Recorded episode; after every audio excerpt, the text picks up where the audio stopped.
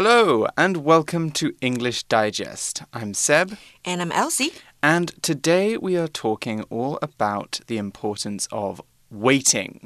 Yes, Yes. the importance of patience. Exactly. Do you consider yourself a patient person? Um, uh, good question. Um, I don't think I'm a very patient person. I think I'm very impatient, actually. I, I hate queuing. I hate uh, waiting around for things. And I often um, get all hot and bothered, get all annoyed when. Um, when I can't get what I want straight away. I'm a very kind Oh. of rushed, running around kind of person. What about you?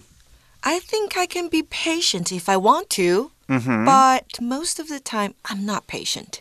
I'm I see. impatient. I see, I see. So some people might say that you often get good things then, because we have this common phrase in English good things come to those who wait. Have you heard of this phrase? Yes. Mhm. In Chinese we say 好事多磨 or 皇天不负苦心人. I see, I see. So it's a similar kind of meaning then, I guess. Hmm. So so why do we say this? Why do we say that good things come to those who wait? Um because maybe you reap what you sow and if you are patient enough you can get what you really want. Right, right. That's another really, really good phrase. Reap what you sow. Reap means to harvest, to take in crops, and sow means uh, basically to plant those crops. So what you put in, you get out. Uh, so it's a little bit different, but it also, you know, if if you're having patience, you'll probably get uh, something good in return. You put something good in, you get something good out. But some people say that this isn't always true. It's not always true that we get good things because we wait, we wait, or we get good things because we try hard. I've definitely heard some people say that. Um, you know, sometimes life just doesn't work out that way. We could also we could also say that. Right? And you don't Sometimes- always reap what you sow. Yes, you don't always reap what you sow. You don't always get your just desserts. You might think we're having an episode about idioms today. We're using so many idioms right now. But it's not. Um, and let's be positive. Yes, let's be positive. We're not actually talking about the problems of patience, we're talking about the benefits. And on that note, let's go through to our topic and dis- instructions. So, our assignment for today is Day to day, we often use our, lose our patience, not use our patience. That would definitely be true too.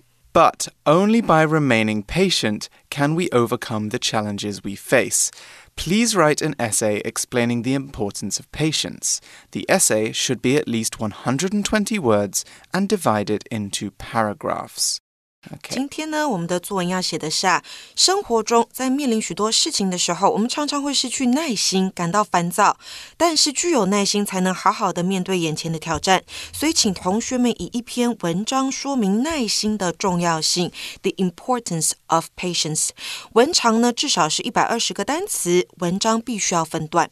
hmm Just have a little patience. What do you think they mean by that? So just have a little patience, and good things will come to those who wait. Exactly. Just like you said. just wait for me for a little while and and yeah maybe we can work things out but um yes so they say have a little patience and we can have a, li- a little patience but there's also lots of other verbs we can use with patience too. We can talk about someone lacking patience that's not having patience. I could say that i sometimes lack patience. We could say that someone we could ask someone for patience so ask someone to wait for us or we could require patience um, or we could demand patience. And lastly someone who's really annoying can exhaust our patience so do you think it's always best to be patient is it always a good thing I think so, but maybe not to be super patient. mm-hmm. Like if you wait for a long time, then maybe you should quit. I don't know. What do you think? Yeah, I think maybe if it's in a situation where someone is um, is really bothering you, or uh, let's say that someone is not very good to you, not a very nice person, and you're patient because you think, oh, this person is going to be nicer. Maybe it's somebody who who's been a friend for a long time, but they've not been very nice for a, a long time now. Right. Um, you might be very patient and think, oh, I, you know, I've known this person a long time. I'd, I'd like them to be nice to me again. Um, but maybe they'll just keep being mean to you. And so, for that reason, maybe in that situation, it's best to just think, okay, I'm going to move on and do something else. Right. You and um, in your opinion, what can patience really help us? Mm, that's a good question. There's lots of things that patience can help us with. Uh, I think one thing that it, it definitely helps me with is studying for exams. I think if you're impatient and you're studying for an exam, you can immediately think, ah, I this is too hard. I'm not going to learn it all, or this is too boring. I don't want to sit here all day, and you won't get stuff done, right? Right. Or mm -hmm. learning a language like you. Learning right. Mandarin Chinese. So I think you are mm. a patient person because your Chinese is really good. Mm, yeah. Although I was complaining to someone this morning that. Um, that uh, my Chinese wasn't getting good enough, fast enough. So I guess it's good enough. It's a it's a balance of patience and impatience. All right, let's move on uh, now that we've been talking about patience a little bit, and let's talk about how we can develop an approach for this writing assignment. 好的，那我们先来了解何谓论说文哦。论说文包含论和说的部分。论指的是对主题的见解和主张，属于比较主观的论断。那说呢，指的是解说和分析主题，属于比较客观的说明。常见的论说文类型有第一种，剖析某事物的优缺点和利害得失；第二种，比较两事物的优缺点；第三种，说明某事物的影响或重要性。面对这样子的题目，我们必须要提出理由加。加以举证，然后分析原因，说明结果。嗯哼。Right, those are some very good points for approaching our assignment. As Elsie said, we are writing an essay style piece of writing, so we need to introduce and explain our main subject and then analyze it. That could be by looking at it, its advantages and disadvantages, comparing its pros and cons, or looking at its background or importance. 再来呢，我们要写什么，还有怎么写。英文作文的架构上， 分为引言 （introduction）。主题 body 还有结论 conclusion，类似中文的起承转合。那本篇论说文呢也是这样子的架构。Introduction 是文章的引言，说明文章要探讨的主题，所以全文的主旨句 thesis statement 常在第一段点出。论说文的 introduction 可以有以下几种的写法：第一种，解释主题并说明要探讨这个主题的缘由；第二种，说明一般人或专家对于主题的看法；第三种。统计或学理上的报道和诠释。第四种，清楚表达个人的看法或所支持的论点。那 body 的部分呢，是文章的主体，必须要立论清楚，具有说服力哦，做出合理的说明，并加上佐证的细节，也就是我们的 supporting details 是非常重要的。那佐证的时候呢，可以用一段或多段来说明。在说明某事物的重要性同时呢，常见的写法有：第一个，反驳或赞同一般人对这个主题的看法。第二种，举例支持自己的论点，可以提供自己或他人的经验、统计报道或是科学研究等等。第三种，举例来推翻反面的论点。那最后我们会进到 conclusion，这是文章的结论，可以简单总结或重申前面提过的要点，也可以提出建议。这样子的结论呢，可以让论述更明确。Mm, right, some very good points there. We are going to be using a hamburger style structure to our essay. And when I say hamburger, I mean an introduction, a middle, and an end. We've got those three crucial parts. Um, and then also we have the, the dran, so we have a twist. We have something which is, um, which is very interesting uh, or unexpected that will uh, really. Uh, help the essay stay in the reader's memory. So, those are some good things to consider. So, let's start thinking a little bit more about patience and how we might want to address our topic in this essay. Earlier, we said that two ways that you can write about patience is by talking about important contexts uh, that's times when patience is important, or by looking at the good and bad aspects of patience.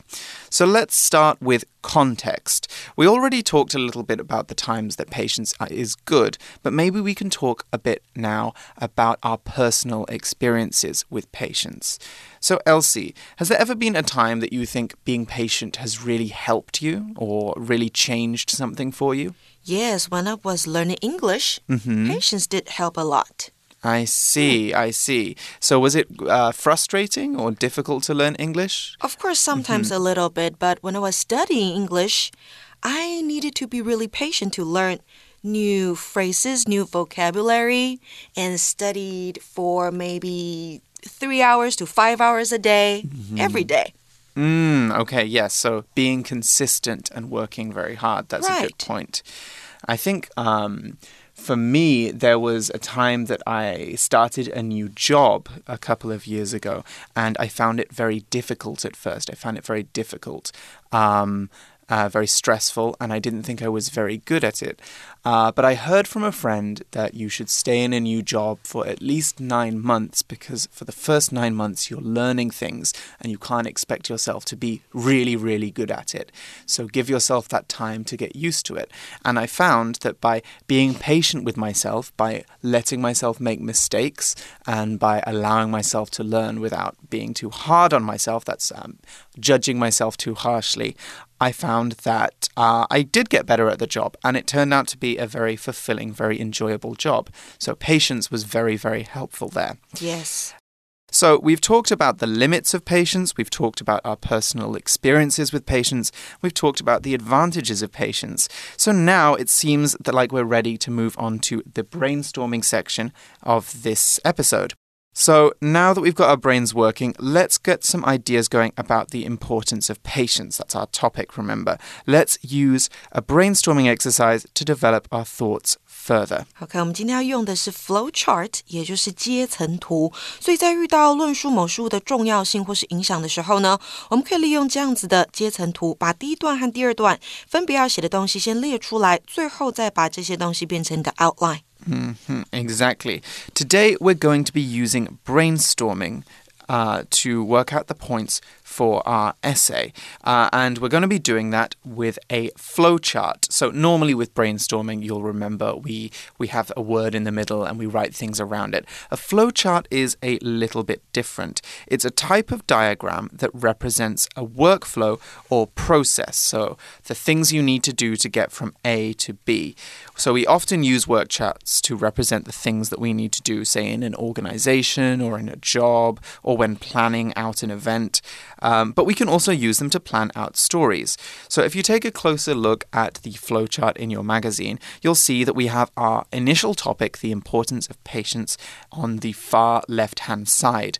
And then, sort of like uh, a tree, it grows outwards from there. Um, so what we've got on the next stage is we've got two main topic areas um, that are related to the importance of patience. Can you tell us a little bit about those, Elsie? 没问题，所以我们的主题啊是 the importance of patience，耐心的重要性。然后你会看到两条线连接出去，上方呢是 reasons，也就是耐心为什么是重要的。好，你可以先把它列出来。所以这边呢，作者列了两个，一个是 it makes life easier，第二个是 I get more enjoyment out of the things I've waited for。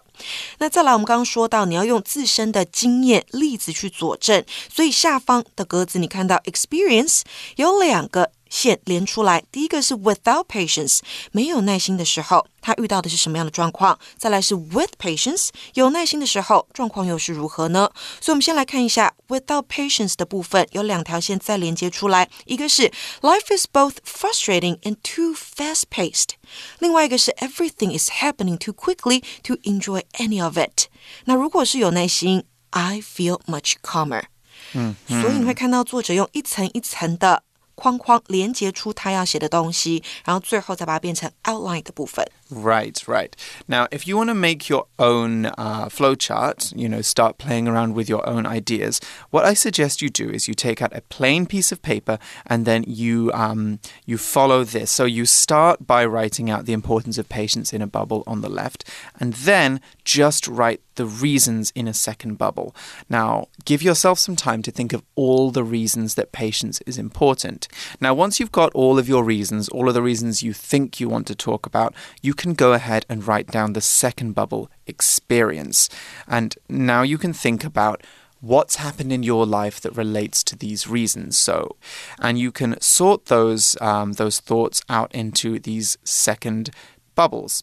Now, a third one that you could add, let's say that if you're doing this for a homework assignment, if you've got a little bit more time, you want to write something uh, longer, you could also add um, context as a third bubble.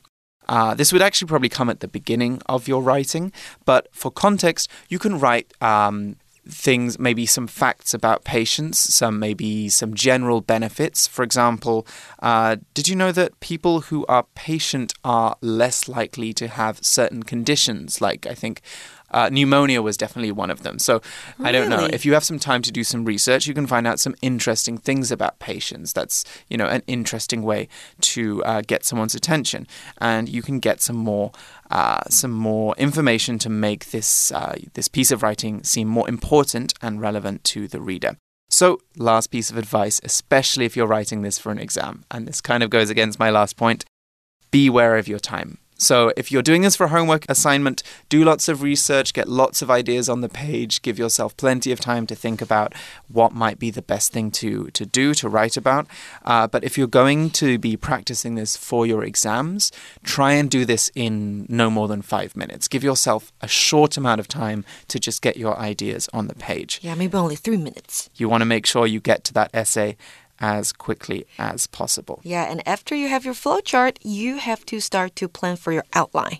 Exactly, and that's what we are moving on to now. So, what is an outline? Um, just to go over this again, an outline is basically a very short way of writing that organizes all of your thoughts, uh, normally into a list. Um, you can use different strategies. Sometimes I use a brainstorm mind map to do an outline as well. But a traditional outline tends to be a bulleted list uh, where we write our main points. Um, furthest over to the left, and then subpoints beneath, uh, which are indented. So, for example, uh, we could write down a reason for patience being um, important, and then subpoints for that could be some of our personal experience or some details behind that reason. Uh, so, those are some good things to remember. As I said, I like to use visual tools for this, especially if it's for a big piece of writing. So, I might use something like a mind map. Um, but if you already have your ideas clear, like we do in our assignment, you can go ahead and use our traditional, more traditional form of mind map. Um, what kind of uh, outlining tools do you like to use, Elsie, when you're writing? I like this flowchart a lot because it can help me develop my ideas Right. step by step. hmm That's very true. Yes, it definitely helps you visualize things. Um, but let's let's stick to the one that we know best now, and let's take a look at the example uh, outline that we have in our magazines. So it begins with this introductory sentence. Patience has been a problem for me since I was a child. Um, so, this is our thesis statement. Remember, our thesis statement is uh, a sentence or a couple of sentences at the beginning of a piece of writing that lets us know what the writing is about. So we know this is going to be about someone's personal experiences with patience. And this is a great way for writing persuasive essays. By showing you have a personal connection with the topic, you make yourself sound more uh, authoritative and more believable. You could also imagine an experience that your reader might have and write about their lives. For example, I'm going to guess that you, you struggle to remain patient from time to time that could be doing you more harm than you realize. Did you know that impatient people are more likely to report health problems like headaches and pneumonia? Okay, that's where I got my fact from before. It's not heart problem, the heart disease. Ignore what I said. Um, so, why I chose to use that example is when you write about the reader or why it's important to the reader, you really get their attention. You show a connection between the topic and them. And people love listening to stories about themselves, so they Right. love Especially problems. problems exactly. Right, so the writer put there has been a problem for There me, has right? been a problem So for me, the yes. audience, the readers will be like, "Whoa, what is this problem? Maybe I have that problem too." Exactly. There's two things that I think that readers love to to read uh, in in pieces of writing. Either stories about someone overcoming their own problems or co- overcoming adversity, or hearing about things that could be wrong with their own lives or things that could help them in their own lives. Right. Um, so those are two really good ways to get someone's attention. Uh, so moving on, let's recap quickly. Patience has been a problem for me since I was a child. And then after that, we have our sub points, our backup uh, points. Now that I'm older, I struggle with it less. It took a lot of hard work to see the value of patience, and having patience makes my life easier and gives me more enjoyment of the things I've waited for.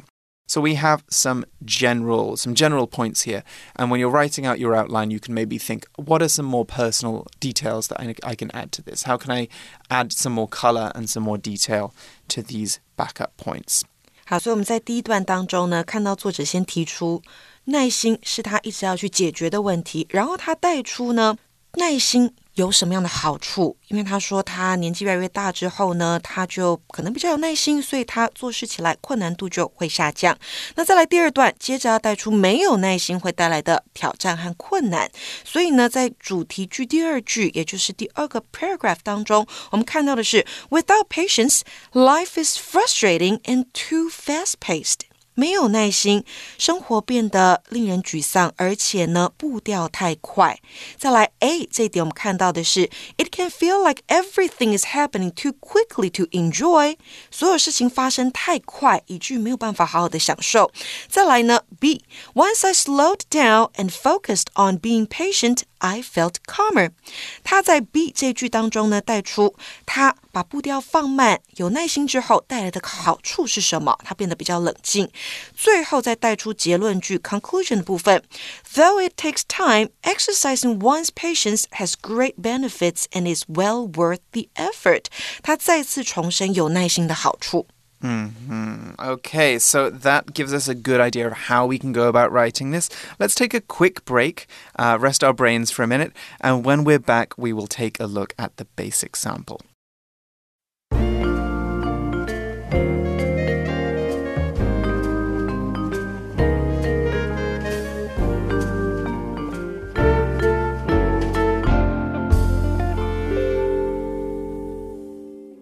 Welcome back. Let's read through the sample and go through some writing tips in the sample. Basic sample Patience has been a big problem for me ever since I was a child. Now that I'm older, I struggle with it less. But it took a lot of hard work to see the value of patience. Having patience not only makes my life easier, but also helps me get more enjoyment out of the things I've waited for. Some people will say that waiting is a waste of time, and that our lives are too short already. But without patience, life is both frustrating and too fast paced. It can feel like everything is happening too quickly to enjoy any of it. In my experience, once I slowed down and focused on trying to be patient, I felt much calmer. It was a great relief. Though it takes time, Exercising one's patience has great benefits and is well worth the effort. Okay. Some very good advice there for, for living a better life in, in that passage. I really liked that phrase, um, slowing down. Once I slowed down, we often uh, see that a lot in you know articles about dealing with stress, about uh, dealing with stressful, busy lives.